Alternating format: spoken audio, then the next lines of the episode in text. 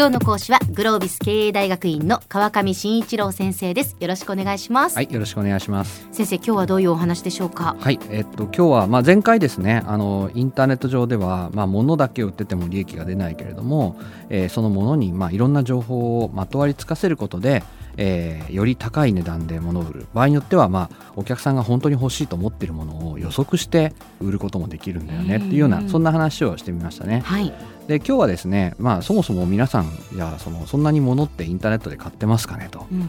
いうのをちょっと考えてみていただきたいなと思ってるんですね。ええ。そんなに買ってます？しょっちゅう。そうですね。まあまああのアマゾンとかそういう、その買い物をすることはありますけれども、えええそのぐらいですもんね。えそうですよね、え普通インターネットではお金払いますかね？え払わ何かすると。ないですそうですよね。例えば検索する時もうん。払うわけじゃないですよね、払わないですよね、ええ。そうなんですよ。実はよく考えてみると我々インターネットのいろんなサービスを使ってるんですがその中でお金を払って使ってるものっていうのは実はそんなに多くないですね。確かにそうですね、はい。まあ、あのもちろんその携帯電話の電話料金とか、ええ。えーデータ通信の料金とか、まあ、そのぐらいは払うんですけども、ええ。あとはまあアマゾンとか楽天とかで、まあ、しょっちゅう買い物する人はもしかしたらいるかもしれない。でもうん。そんなに皆さん毎日毎日買い物するっていうほどでもないですようね。んそうするとじゃあその Google とか Facebook とかそういう会社はなんであんなにお金を儲けてるんだろうかと、確かに確かに、ええ。だって Google で検索するのただですからね。そうなんですよ。我々お金一銭も払ってないんです。何もかかわらず毎月何百億とか何千億とかっていうお金が儲かるのはどうしてかなっていう話を今日ちょっとしてみたいなというふうに思っています。はいやっぱり先生広告収入ということになるんですか？そうですね。はい。あのもう最初に答え言っちゃうと広告の収入なんですけども、皆さん Google で検索をするとええ。広告出てくるの分かりますか、え広告？はい。出てきますか？ええ。まあキーワードにもよるんですけれども、はい。例えばメガネとかって検索すると、ええ。えー上に、まあ、メガネ屋さんの広告がですね2行ぐらい出てくるんですよ。あーそう言われてみると、はい。広告ってあんまり認識をきちんとしてませんでしたけど、はいはい。そのまあリンクが貼られてますよね。そうですね、いろんなメガネ屋さんの、まあ、はいよく見ると広告なのかそれともその本当にメガネ屋さんへのリンクで、まあ、その検索された情報なのか、ええそれもよくわからないぐらいですね、まあそのえー必要な情報っていう感じで出てくるんですけども、はい。まあ、あれが実は Google の広告なんですね。ああ、なるほどなるほど。で、まあ、なんでそれで Google が設けられるようになったのかっていう話なんですけども、はい。まあもともとですね Google が出てくる前っていうのは、えあのまあ、もう覚えてる人もあんまりいらっしゃらないかもしれませんけど、うん。インターネットの中でですねなんかサイトにを探していきたいなと思ったらまず Yahoo のですね、はい。ディレクトリって言ってですね、えー例えばメガネ屋さんのところを探していくと生活用品の中で身につけるものの中にアクセサリーとかメガネとか帽子とかそういうのがいろいろあってうん。でその中のメガネってところを開くと、えーメガネ屋さんでインターネットのサイトがあるところはこことこことここだよみたいなそういうのがですね昔は、えー並んでるっていうのがあってそこに探しに行かなきゃいけなかったんですよね。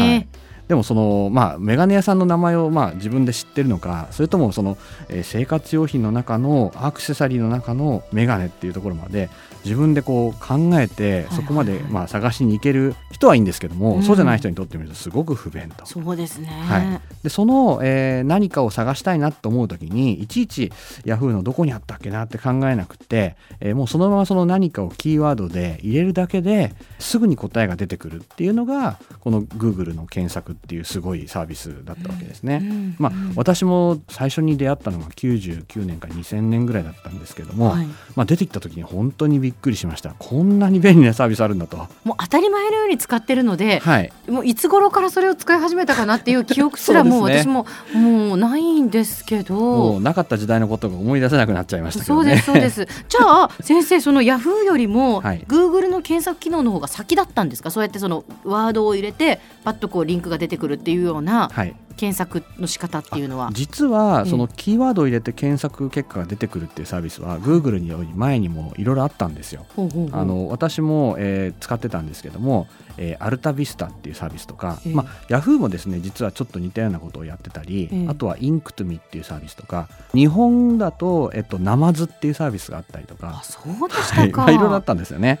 へえ。えにもかかわらずやっぱりそのグーグルが登場して、はい。やっぱその世界的にそのまあ検索サイトとしてはやっぱグーグルだっていうことになったっていうのはそうのそですね。グーグルの凄さっていうのはどこなんですか？はい、あのまあ Google の検索がそれ以外の検索サービスと大きく違ってたのは、ええまあ一つは私たちが見てえー検索のキーワードに対する答えの出方がですねあまりにも的確だったんですよね。メガネって検索するとメガネ屋さんかそれともメガネの仕組みか、うんうん。それからメガネを実際にどこでどういうふうに買うと一番こううまく買うことができるかみたいな、ええそういうええ。説明が書かれているサイトか、まあ、はいこれがバババッと綺麗に並んで出てくるでそれまではですねメガネって検索するとまあそうですね、えーメガネをとにかく、えー一生懸命安く売ってるとかメガネを最近使ったんだけどこんなことがあったんだよねっていうお笑いサイトとかですね、はいはい。そういうのもなんかごちゃごちゃ混じっててとにかくメガネっていうワそうそうそう。ードさえあれば何でも出てきたってそいう。うなんですよ、ええ何でもありだったんですけども、はい。まあ、Google はその辺本当にこうこっちが知りたいなと思ってることを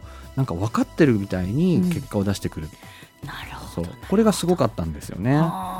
でなんでそんなことができたのかっていうとですね、実は Google はページランクっていうですねちょっとあの特殊なアルゴリズムというその要はまあ検索結果を表示するプログラムの仕組みを持っているんです。ええ。でその仕組みはどういう仕組みかっていうと、はい。まあ、いろんな人たちが例えばメガネっていうキーワードに関してどこのページに一番たくさんリンクが貼られているかっていうのをですね、これを統計的に、えー計算をしてうん一番たくさんいろんなサイトからリンクが貼られている。つまりいろんな人がここのサイトにいい情報が載ってるよって指し示しているサイトがいいサイトなんだと。はあ。いうふうに計算をしてその結果を表示するっていうふうにしたんですよなるほどなるほど。なんで、えー、と昨日メガネ壊れちゃったんだよみたいな、ええ。そんなこう個人の日記は、ええ。まあ、出てこなくなって、うん、後の方に出てくるわけですね。この方に出てくるようになって、まあ、メガネがちゃんと売られているお店かもしくはメガネについて本当に詳しい情報が書いてあるあのサイトか、ええ。まあ、そういったところがちゃんと上に出てくるっていう仕組みになったんですね。はあなるほど、は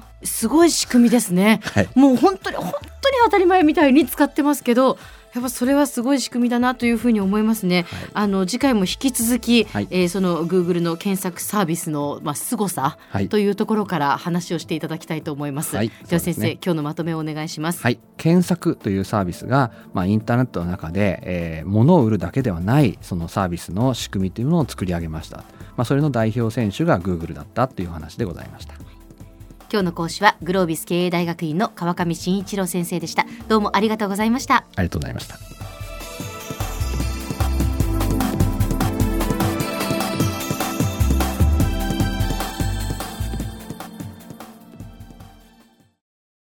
ゾクゾクグイグイメラメラつながるゾワゾワハラハラメキメキつながるズキズキ。モワモワホカホカつながる。キリキリ。ざわざわ。キュンキュン。ガンガン。ワクワク。うずうず。ドキドキ。ルンルンバクバク。